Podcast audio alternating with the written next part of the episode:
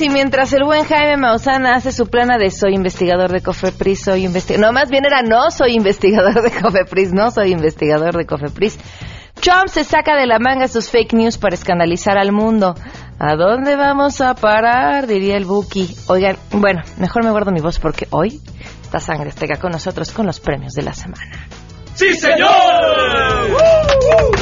Hace unas semanas, eh, el senador del PAN, Roberto Gil Suárez, presentó ante la Cámara una iniciativa que busca que los jóvenes de 15 y 17 años tengan la capacidad de votar. La pregunta es, ¿están preparados para hacerlo? O mejor aún, ¿les importa? Pues a nuestra edad todavía no tenemos muy bien, bien claro lo que nosotros queremos y pues es más fácil que nuestros padres o cualquier persona nos llegue a manipular. Además, tendré para ustedes buenas noticias y muchas cosas más. Quédense con nosotros, así arrancamos a todo terreno. MBS Radio presenta a Pamela Cerdeira en A Todo Terreno, donde la noticia eres tú.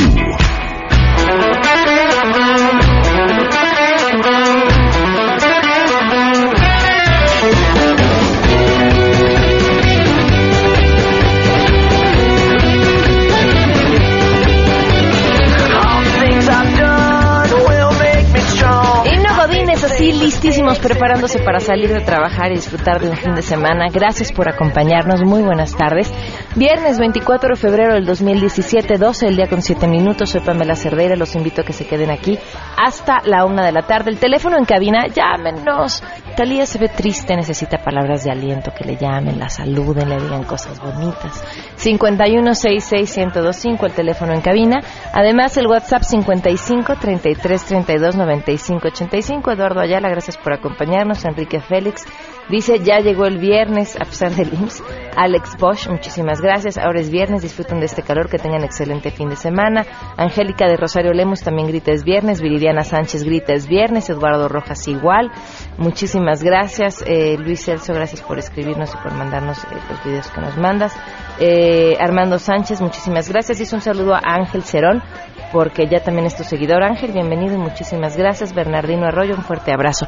Bueno, y también en eh, Twitter y en Facebook me encuentran como Pam Cerdeira. Vamos a arrancar de una vez con la información porque traemos muchas cosas. Saludo a mi compañera Rocío Méndez.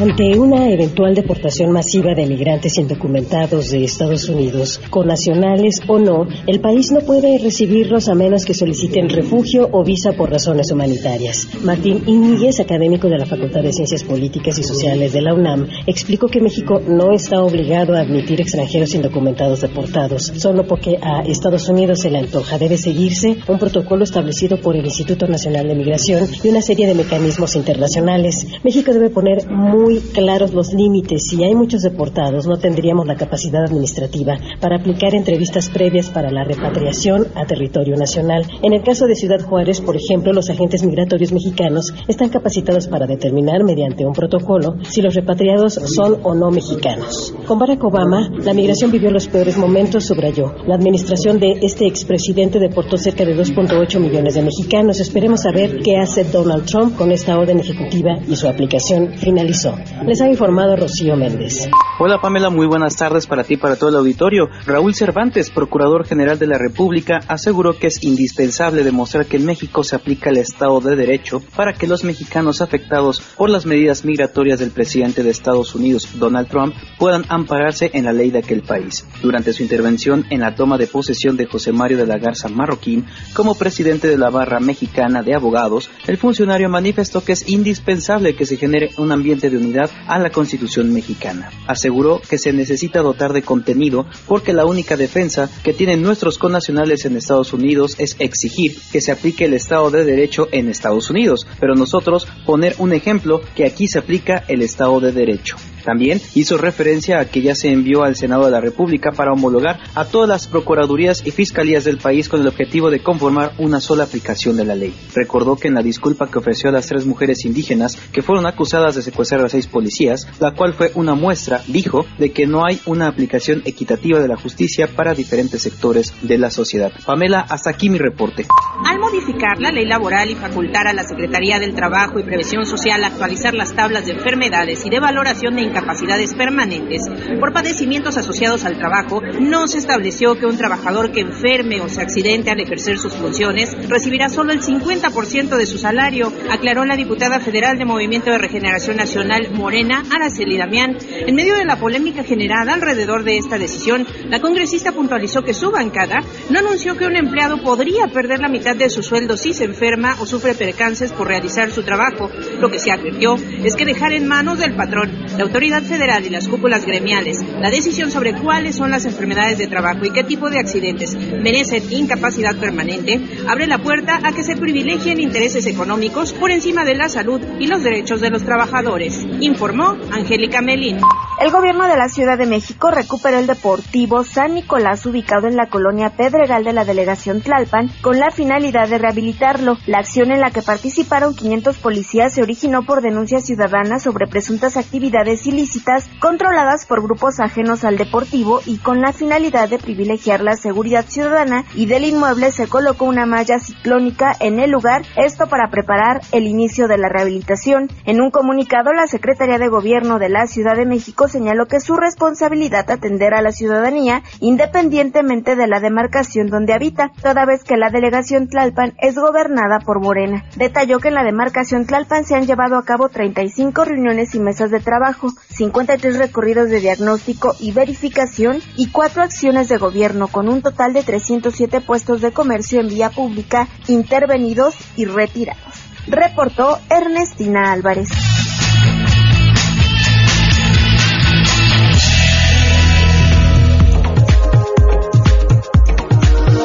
12 del día con 12 minutos, vamos con las buenas noticias.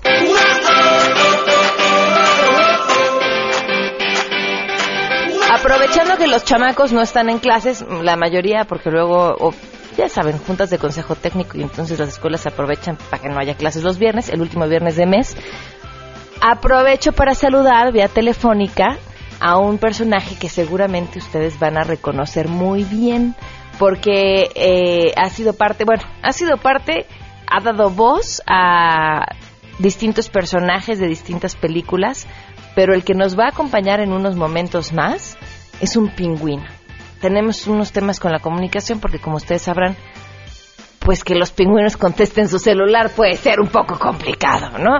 Por aquello de que el touchscreen reconozca y, demás, bueno, estamos esperando a que nos a que nos tome la llamada el pingüino. Pero antes de que eso suceda, aprovecho para saludar a Carlos Villanueva, nuestro invitado. Carlos, ¿cómo estás? Muy buenas tardes. ¿Qué tal? Muy buenas tardes. Gracias por acompañarnos. No, al contrario, muchas gracias a ti. Carlos, el motivo por el que nos acompañas tú y por el que vamos a hablar con el pingüino Cabo tiene que ver con un evento que se va a llevar a cabo este 25, o sea, mañana y pasado mañana. Es correcto. Aquí en, en la Ciudad de México, en la delegación Cuauhtémoc, en Expo Reforma, sobre doblaje.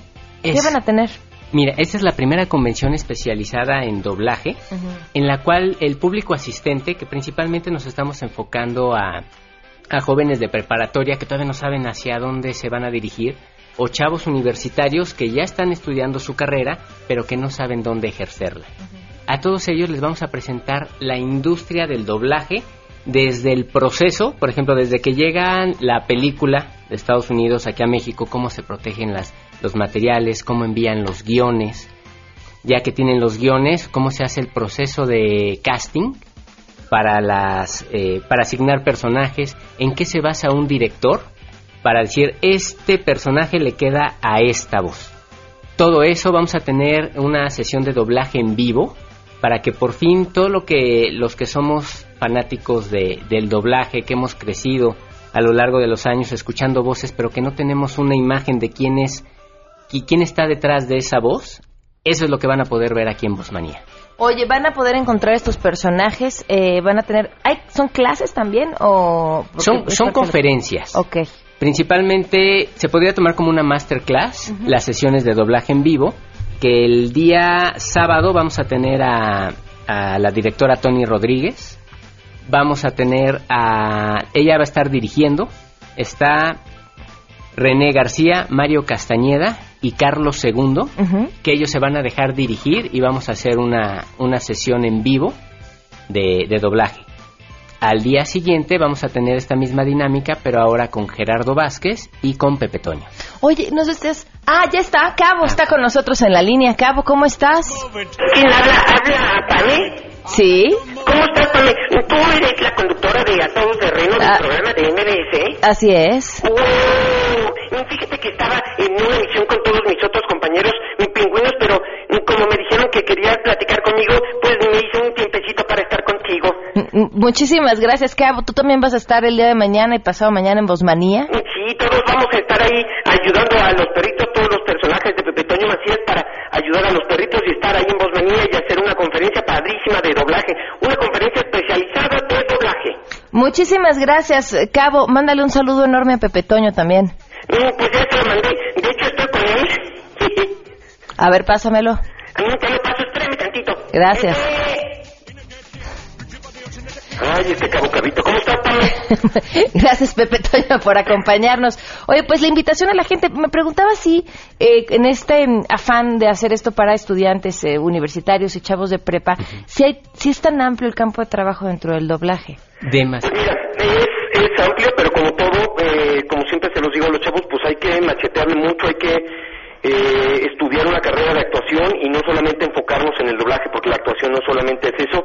Hay mucha gente que le encanta el doblaje por las cosas que hacemos, por las cosas que ve, pero yo siempre les he dicho que hay que abrir como todo este abanico de posibilidades y no solamente enfocarnos en eso, porque sí hay trabajo, pero hay gente que, que está muy muy bien preparada y hay muchos chavos, sobre todo chavos de esta edad de los 17 a los 25, hay muchísima cantidad de, de, gente así que se está queriendo meter. Entonces imagínate, la, la competencia es muy ruda. De repente nos faltan como voces ya más maduras y eso es lo que en realidad nos hace falta porque chavos tenemos muchos, pero obviamente que los que tienen talento ya han estudiado y lo pueden hacer son bienvenidos y luego luego chambean. La onda es que se preparen mucho, Pame. Oye, además el doblaje mexicano goza de un gran prestigio. Siempre, como siempre, lo hacemos de todo corazón y hay muchos lugares como, como siempre pasa en todos lados. Podemos ser los mejores, pero siempre hay unos que los hacemos, que lo hacemos muy bien, que nos preocupamos, que somos profesionales y hay otros lugares en donde pues se bajan los calzones y por tener chamba lo hacen con quien sea, lo hacen con amateurs, lo hacen con gente que no este, lo sabe hacer, que no está preparada y por sacar el trabajo de repente también ahí hay clientes que no, que exigen como calidad y también aquí hacemos una de porquerías que no tienes idea. ¿En serio? Bueno, pues que aprovechen para ir este fin de semana y se encuentren con los que no hacen esas cosas, ¿te parece? Exactamente. Muchísimas gracias, Pepe Toño. Un abrazo. Te mando un beso, Pame. Saludos por allá, Charlie. Saludos, Gracias. saludos, Gracias, Pepe. Nos vemos mañana. ahí. Mañana y el domingo vamos a estar firmando autógrafos y vamos a estar con eh, mis amigos de por los que no tienen voz para que me ayuden a echarles una patita a los que no tienen voz. Va, muchas gracias. Gracias. Boletosbosmanía.com es la página donde pueden también adquirir los boletos, ¿verdad? Sí, pero ahorita esa ya se cerró. Ok. pues ya por la por la Fecha. premura, pero vamos a tener taquillas eh, el día sábado y domingo sin Ok. ningún problema. Bueno, pues mucho éxito, muchas gracias. Al contrario, muchas gracias. 12.18, vamos a una pausa y volvemos. Más adelante A Todo Terreno. ¿A votar? Desde los 15 años, de eso platicaremos al regreso. Si te perdiste el programa A Todo Terreno con Pamela Cerdeira, lo puedes escuchar descargando nuestro podcast en www.noticiasmbs.com.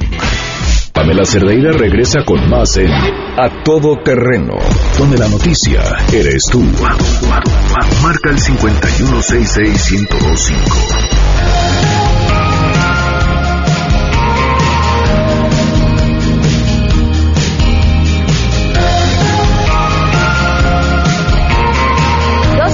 Con 22 minutos. Ya está con nosotros el senador Roberto Gil Suárez. ¿Cómo estás? Bienvenido, gracias por acompañarnos. Contrario, Pamela, muchas gracias por la oportunidad. Un saludo afectuoso a la audiencia. Antes de comenzar a platicar sobre mm, esta iniciativa, eh, me gustaría que escucharas lo que salimos a la calle a preguntarle a los chavos sobre si ellos creen o no que deberían comenzar a votar antes de los 18 años.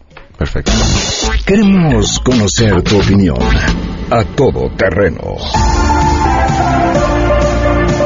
¿Te interesa votar? Mm, no, no, porque pues a nuestra edad mm, todavía no tenemos muy bien, bien claro lo que nosotros queremos y pues es más fácil que nuestros padres o cualquier persona nos llegue a manipular y nos usen para obtener, en pocas palabras, el beneficio de quien ellos quieren, no de uno de nosotros mismos. Pues sí, tengo la curiosidad de, este, no sé, de saber qué se siente votar, pero siento que sería un voto en balde porque no soy informado muy bien de todo lo político. Entonces, este, sentiría como que votaría a lo puro pendejo, porque la verdad no, este, no sabría qué onda, cómo están los movimientos o qué. Sí, porque pues creo que así pues, puedo ayudar al país a que, a seleccionar a quién vamos a tener como nuestro gobernante. Sí, porque me gusta votar, Lo de la gente, ¿no? Pues yo creo que no, porque muchas personas como yo de 15 años, pues aún siguen siendo muy inmaduras como para andar decidiendo quién va a ser el líder, por decirlo así, el presidente de nuestra república. Y pues ya sabes que con malas decisiones, pues podemos llegar a, no sé, un mal destino. A todo terreno. 12 con 24 minutos, eh, continuamos a todo terreno. ¿En qué consiste esta propuesta? Eh, mira, Pamela, lo que pasa es que en el mundo eh, lo que estamos viendo es que los chavos les cuesta más trabajo involucrarse en la política y en la democracia. Las tasas de participación en prácticamente todas las democracias avanzadas están cayendo dramáticamente. Es decir, el chavo tarda mucho tiempo en decidirse en votar, tarda mucho tiempo en involucrarse en la política y lo que sucede es que otros toman las decisiones por ellos. Déjame poner tres ejemplos. En Inglaterra ganó la salida de Inglaterra de la Unión Europea. Los chavos perdieron ese, esa elección. Los viejos, sus padres y abuelos decidieron por ellos salir de la Unión Europea y ahora no van a poder estudiar en una universidad de otro país, no van a tener libre flujo eh, de libre circulación dentro de los países. Su futuro se ha puesto complicado. En Colombia, los chavos no se involucraron en el referéndum de paz y ganó el no. Eh, en consecuencia, los padres y los abuelos los dejaron atrapados en una guerra que no tiene mayor sentido.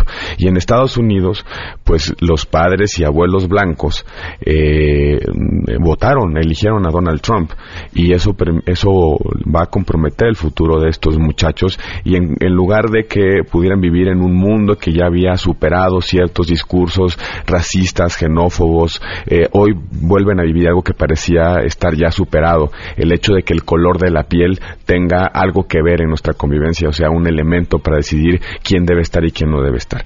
Entonces los chavos no se involucran, otros deciden por ellos y en consecuencia la pregunta es qué hacemos para involucrar a los chavos en la democracia, en las rutinas democráticas. Eh, bajar la edad ha tenido en algunos países un éxito importante, fundamentalmente en el caso de Alemania y de Austria. ¿Por qué?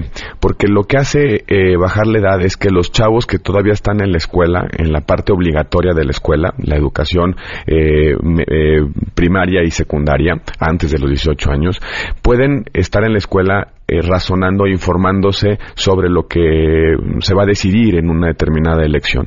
Y al mismo tiempo esos chavos todavía no se han emancipado de casa. En consecuencia, su propia familia, sus padres, se convierten en suministradores de información sobre lo que pasa en el país. El hecho de bajar la edad ha permitido que escuela y casa se conviertan en eh, fuentes de información, de eh, madurez política y también de activación política de los chavos. Por eso, en algunos lugares se ha decidido bajar la edad para que cuando el chavo no emancipado y todavía en la escuela puede empezar a aprender ciertos hábitos cívicos, ciertos compromisos con las democracias, con las instituciones desde casa y desde la escuela.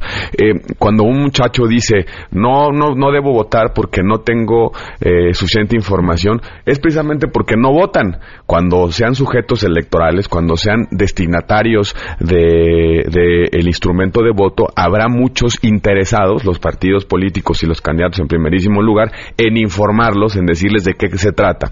En 1969, Pamela, bajamos la edad de 21 años a 18 años.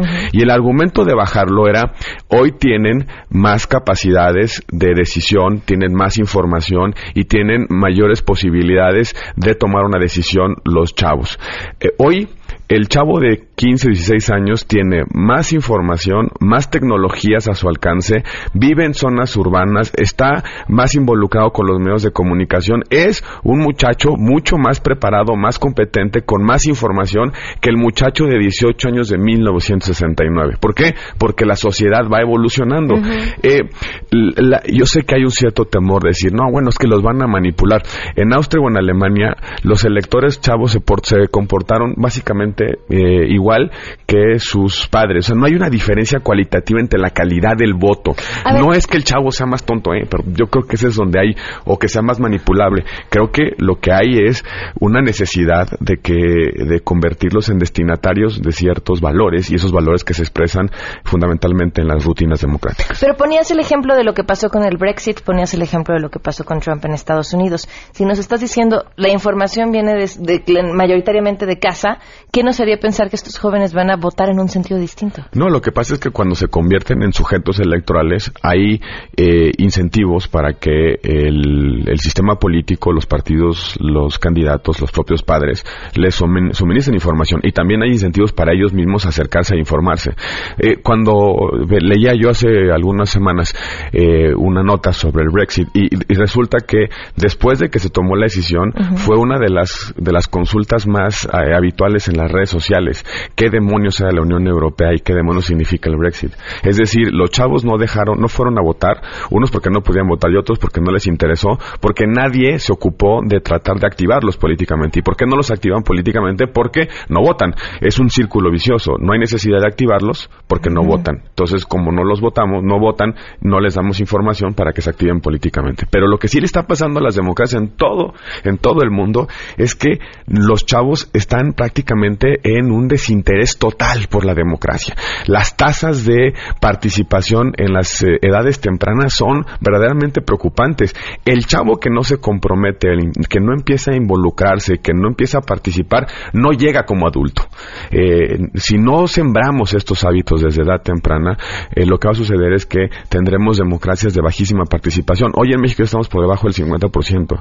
es decir, el 50% de las personas con derecho a voto toman las decisiones y de eso un porcentaje. Es muy probable, deja poner el ejemplo, que en 2018 vote la mitad del padrón y que el próximo presidente o presidenta de la República tenga una votación del 26%, es decir, el 13% del padrón. Va a elegir el presidente. Imagínate, el 13% del padrón. Pero a ver, ¿por qué crees que la gente no está interesada en la democracia? Porque por varias razones, entre otras eh, porque hemos hecho bastantes cosas como para alejarlos de la política, la corrupción, la impunidad, eh, que no eh, hemos sido capaces de resolver y atender sus problemas. Y muchas otras cosas que están en el ambiente. Tienen razón de desconfiar del sistema de partidos, del sistema político, de la democracia porque no le están dando resultados. hay una parte que los partidos tienen que reflexionar y comprometerse más en las soluciones de México, pero por el otro lado también es cierto es que las la forma forma en la que convivimos en el siglo XXI, la forma en la que interactuamos en casa, que la forma en la que interactuamos en la comunidad ha, desalentado la participación.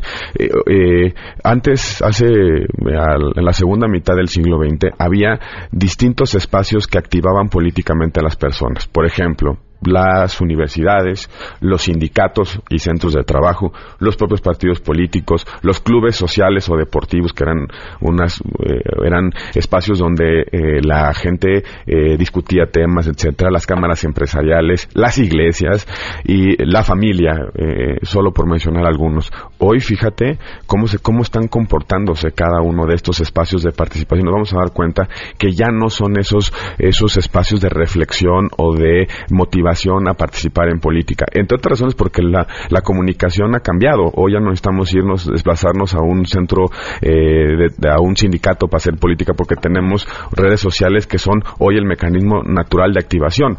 Cuando yo era chavo, eh, cuando nos poníamos a convocar un meeting por la democracia, eh, nos tardábamos semanas en convocarlo, ¿no? Teníamos que repartir circulares, este, volantes para que en una fecha determinada la gente salía de las calles y se manifestara Hoy, en segundos, convocas a una manifestación y en muchos de los casos ni siquiera tienes que hacer una manifestación física, porque a partir de las redes sociales puedes eh, canalizar indignación o canalizar ciertas argumentaciones. Pero como, así como se convoca en redes sociales, se desconvoca, se desvanece eh, eh, un determinado sentimiento, una determinada razón pública.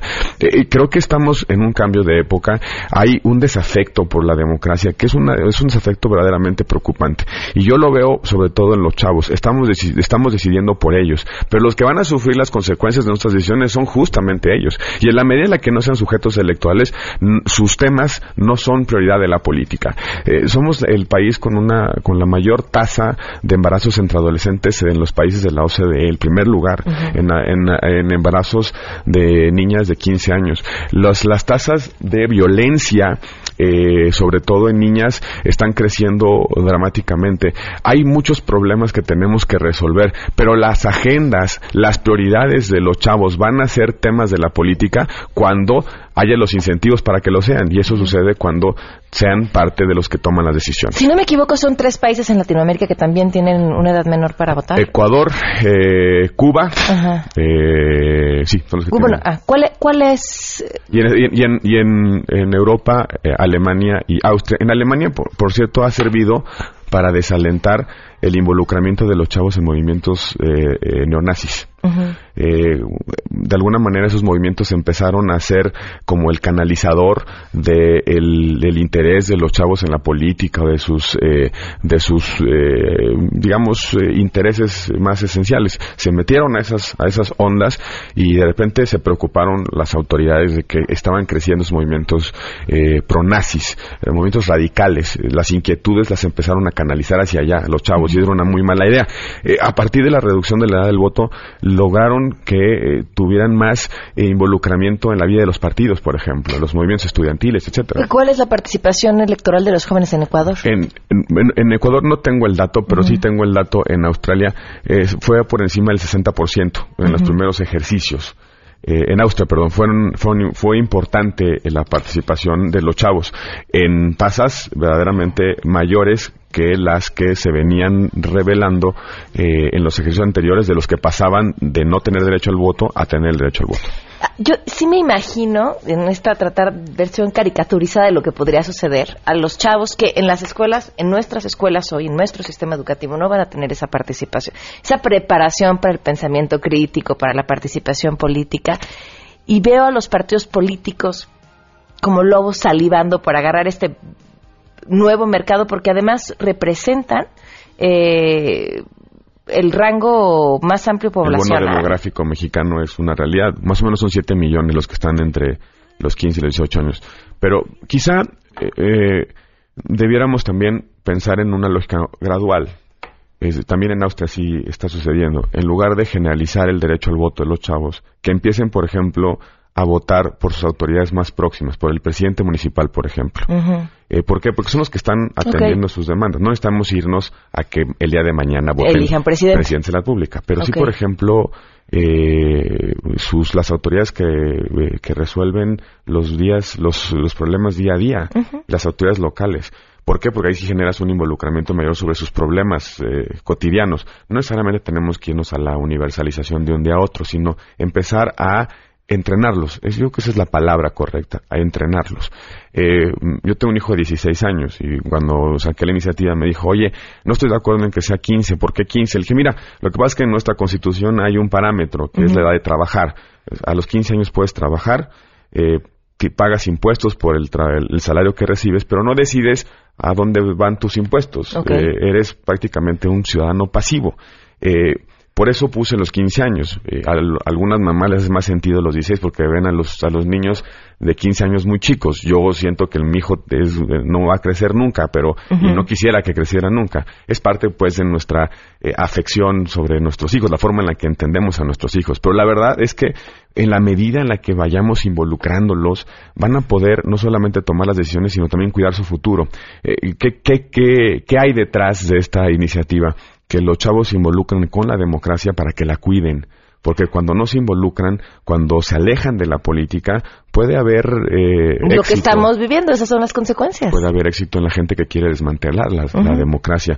Y de verdad, este, vean las manifestaciones en, las universidades norteamericanas. Oigan, no quieren que separen a, los separen a los americanos, a los chavos este, estadounidenses, que los separen de su amigo hindú, de su amigo musulmán o su amigo mexicano, porque a ellos ya no les importa el color de piel, a ellos no les importa la procedencia, vivimos en un mundo globalizado y quien entiende mejor eso son los chavos. Y de repente, pues la irritación social expresada en una clase social, sobre todo de cierta edad, de repente les cambió todo su escenario y todo su panorama y ahora hay un cuate que quiere expulsar a esos chavos hindús, mexicanos, este o centroamericanos que están eh, en su realidad cotidiana. En fin, eh, lo que lo que tenemos que empezar a hacer es crear estos márgenes de entendimiento de lo que significa el instrumento del voto y de la importancia de que los jóvenes se vayan entrenando en el ejercicio del voto. Por eso creo que la forma de implementar esto es habilitémosle gradualmente el derecho al voto para autoridades locales, por ejemplo,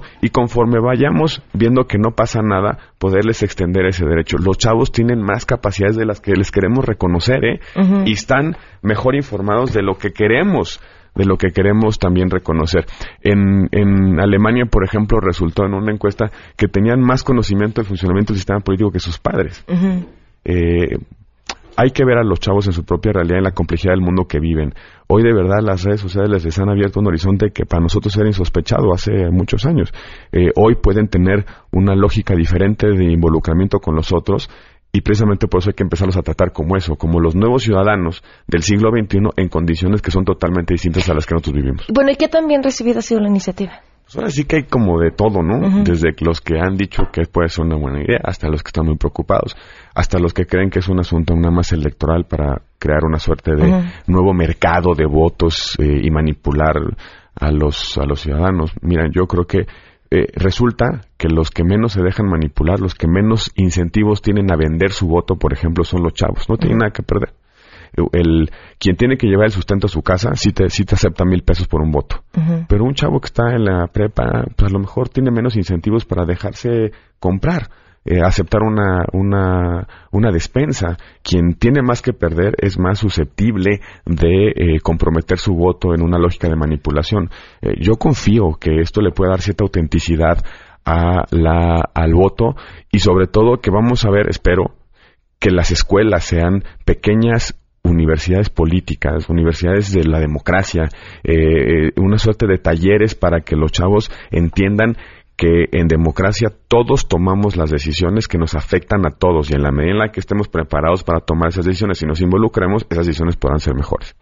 Pues ojalá, porque bien sabemos cuáles son las consecuencias de tener un pueblo no interesado en la política. Son terribles. ¿eh? Son terribles. Y ahí, ahí pueden pasar muchas cosas, eh, Pamela. Y la verdad es eh, que si no hacemos algo por cuidar nuestra democracia, los antídotos o las alternativas son absolutamente más eh, complejas, eh, menos justas, más me- con menos libertad.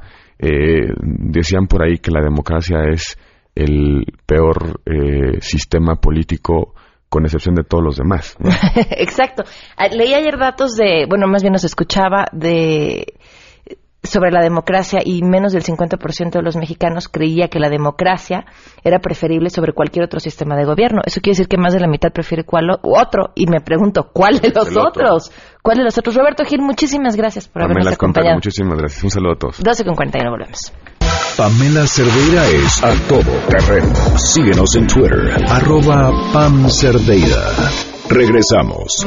Estamos de regreso. Síguenos en Twitter, arroba Pam Cerdeira. Todo terreno, donde la noticia eres tú. Continuamos. Ladies and gentlemen, señoras y señores, ha llegado el momento de presentar con orgullo el galardón a lo más selecto de la semana. Los premios de la semana en A Todo Terreno. La semana Express. O sea, me voy de verdad porque tenemos harto nominado. Así que vámonos de una vez con este funcionario, bueno, ex funcionario poblano, porque se quedó sin chamba después de que hiciera una publicación en su cuenta de Facebook, eh, acompañando una foto de la esvástica nazi abajo los voladores de Papantla. Y el texto decía: Hagamos eh, patria y exterminémoslos. Ellos solo viven de nuestros impuestos sin aportar nada. Son unos chupasangre. Eh, según los medios locales, este comentario de este funcionario fue porque no recibió un medicamento que a los voladores se les da de manera gratuita. Bueno, que esto, que el otro, mientras tanto se quedó sin su chamba y fue cesado. Así que, ¿qué le vamos a, dedicar a Roberto Carlos Vega Monroy? Algo muy bonito que dice así. No sé por qué te caen mal los voladores estos de Papantla. Ellos no tienen la culpa de aquí a ti no te hayan dado nada. Ellos solo quieren volar, volar, volar, volar.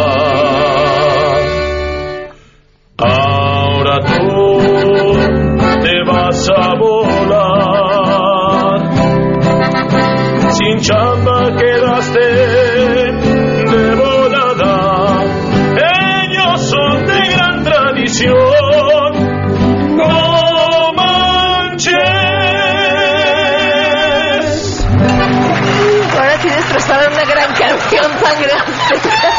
¡Lo lograron! Sí, esa es la misión. Sí, señor. Azteca. Vámonos con nuestro siguiente nominado. Pues miren, en realidad creo que fue una- un, un mal tweet, ¿no?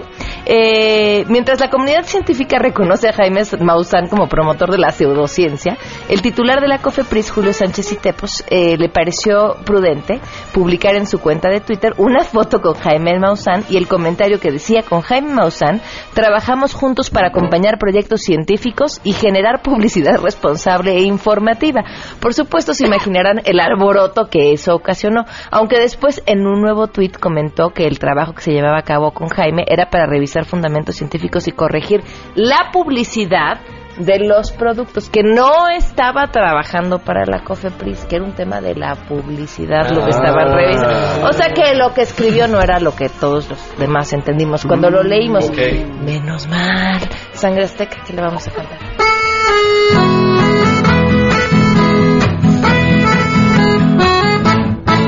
Los marcianos llegaron ya y llegaron a hacer publicidad.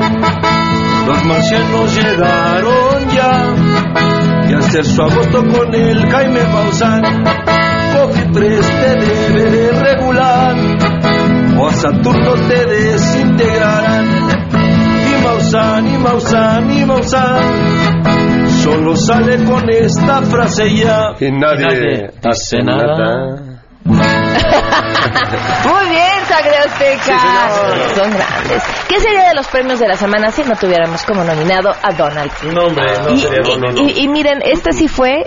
Si quieren eh, echarse un clavado en Twitter y leer todo lo que se publicó con respecto a este tema, se van a divertir muchísimo. Durante un meeting llevado a cabo el pasado sábado, eh, el mandatario estadounidense habló de supuestos incidentes ocurridos en Suecia. Eh, pe- pero así, es que Miren lo que está por lo que dijo, miren lo que está pasando en Alemania, miren lo que pasó ayer en la noche en Suecia. Suecia, ¿quién lo creería? Recibieron grandes números de personas y ahora están teniendo problemas que nunca pensaron fueran posibles. Esto fue lo que dijo Trump. Ante estas declaraciones, el gobierno sueco pues, se pronunció a través de su canciller diciendo que exactamente a qué se refería. Mi declaración sobre lo que estaba pasando en Suecia era en referencia a una historia que fue emitida por Fox News sobre inmigrantes y Suecia. Claro, porque no había pasado absolutamente nada la noche anterior en ¿Cómo? Suecia. Y como ya lo hemos platicado en este espacio, Fox es adicto a la televisión por cable. Fox es su favorito porque siempre hablan bien de él, o mejor de él que el resto de las cadenas. Y entonces pues vio algo en televisión y decidió que como presidente lo más adecuado era exponerlo en, un mitin. Mientras tanto, muchos suecos estadounidenses se burlaron de las declaraciones de Trump y crearon un hashtag llamado Last Night Sweden, ayer por la noche en Suecia. Y eh, de hecho un periódico sueco publicó todo lo que había pasado la noche anterior en Suecia como para ver todo lo que sucedió fue esto, y ya saben, lo que había sucedido era una persecución a un vehículo, alguien que había chocado borracho, eh, de- dijo, valga, pues, lo- pues ni siquiera lo normal, ya quisiéramos esos problemas aquí, así, leves. Sangre Azteca, ¿qué le vamos a cantar? Hey, no vayas inventando por ahí, diciendo que está muy mal mi país. Que sabes de mí. Hey, te sientes pitoniza al decir, o tal vez ya sabías que iba a ocurrir. Esto está muy rarín. Raro es que sepas que algo iba a suceder. Se me hace que tuviste algo que ver. O eres trombidente. ¡Ay, qué bonito, Sangre Azteca! Vámonos con nuestra siguiente nominada que no le tiene miedo al miedo, ¿eh? Ya una vez vio M mucho pantalón. vio el terror de cerca y ahora ha decidido no quitar el dedo del renglón. Y me refiero nada más y nada menos que a Kate del Castillo, quien se sabe a través eh, de, bueno, por supuesto, no a través de ella, este, sino a través del abogado El Chapo, que hay un plan para que se reúnan nuevamente por cuestiones de trabajo. Y dice, esto será pronto, pero la información precisa lo puede dar la señora del Castillo. Esto podría, o se dice que podría ocurrir en agosto. Bueno, pues, ¿qué, qué le vamos a cantar? Una canción de trabajo. ok. hagamos un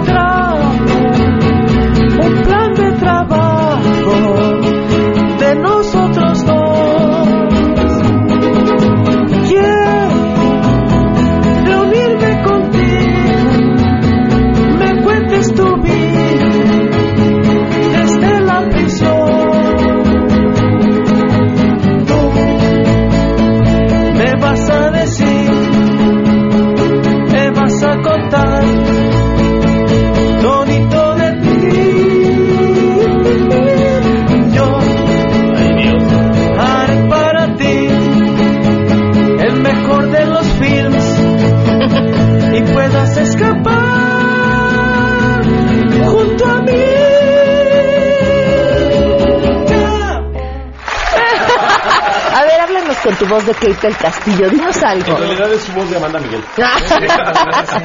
Bueno, pues este. Amanda Castillo. O la pájara Peggy. Es que tengo una propuesta con el Chapo ahorita. Con, con esa obra que tiene. Vámonos con nuestra siguiente nominada. Bueno, a ver, yo no sé. Entre los objetos que se encontraron en una bodega en Veracruz se encontró eh, una serie de diarios que en teoría pertenecen a Karime Macías, esposa del exgobernador de Veracruz, prófugo de la justicia, por cierto, Javier Duarte. Digo, bueno, todo dijo presuntos diarios. A mí todo me parece sospechoso. Desde los diarios hasta las hojas de los diarios que nos dejaron ver. Pero entre una de ellas estaba una... eh, un man, ¿cómo, se- cómo- cómo se llama? Bueno, no es un mantra, más bien eh, un decreto, ¿no?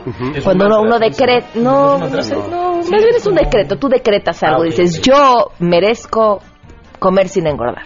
Ah. ¿no? Yo merezco comer sin engordar, merezco comer sin engordar. Y, y lo dices muchas veces y se da. ¿Y qué decía alguien eh, cuyo esposo ha sido acus- acusado de robarse millones y millones de pesos y tener propiedades por todos lados?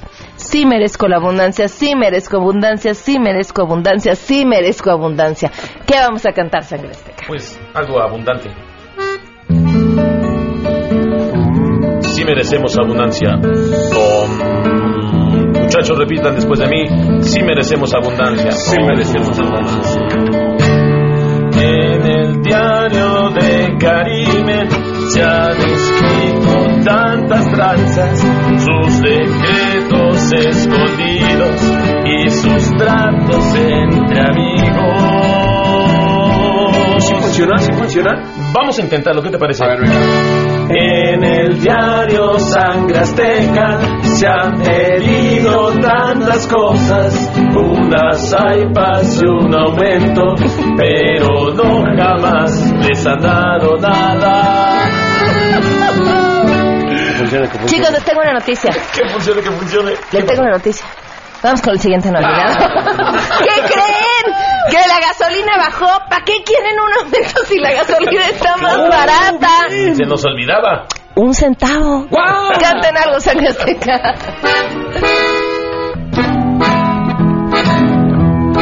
Mira, Bartola, ahí te dejo este centavo. El tanque, el teléfono y la luz. El centavo que sobre, coge de ahí, saca pa'l gasto. Guárdame el resto por si no se ocupa.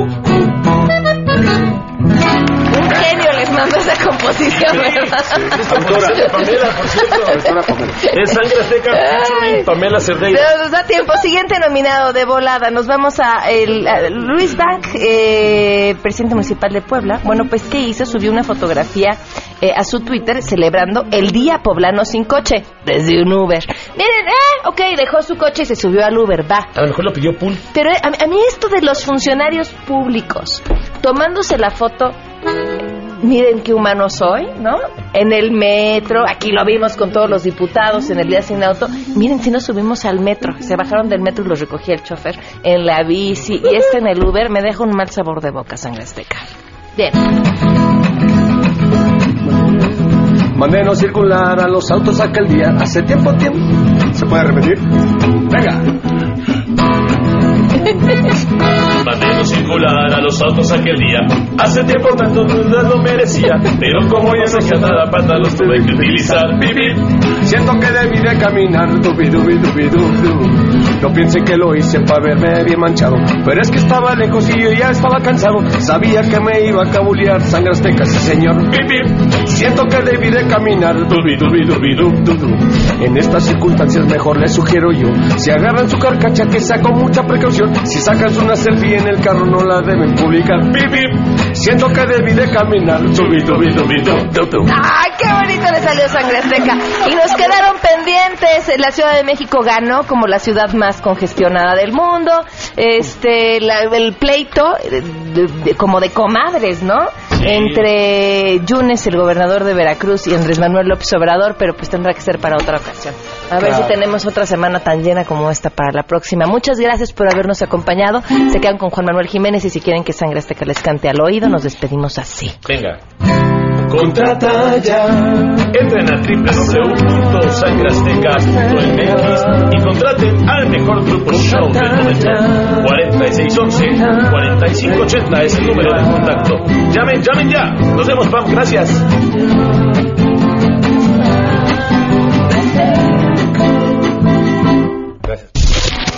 MBS Radio presentó a Pamela Cerdeira en A Todo Terreno. Te esperamos en la siguiente emisión, A Todo Terreno, donde la noticia eres tú. MBS Radio, en entretenimiento, estamos contigo.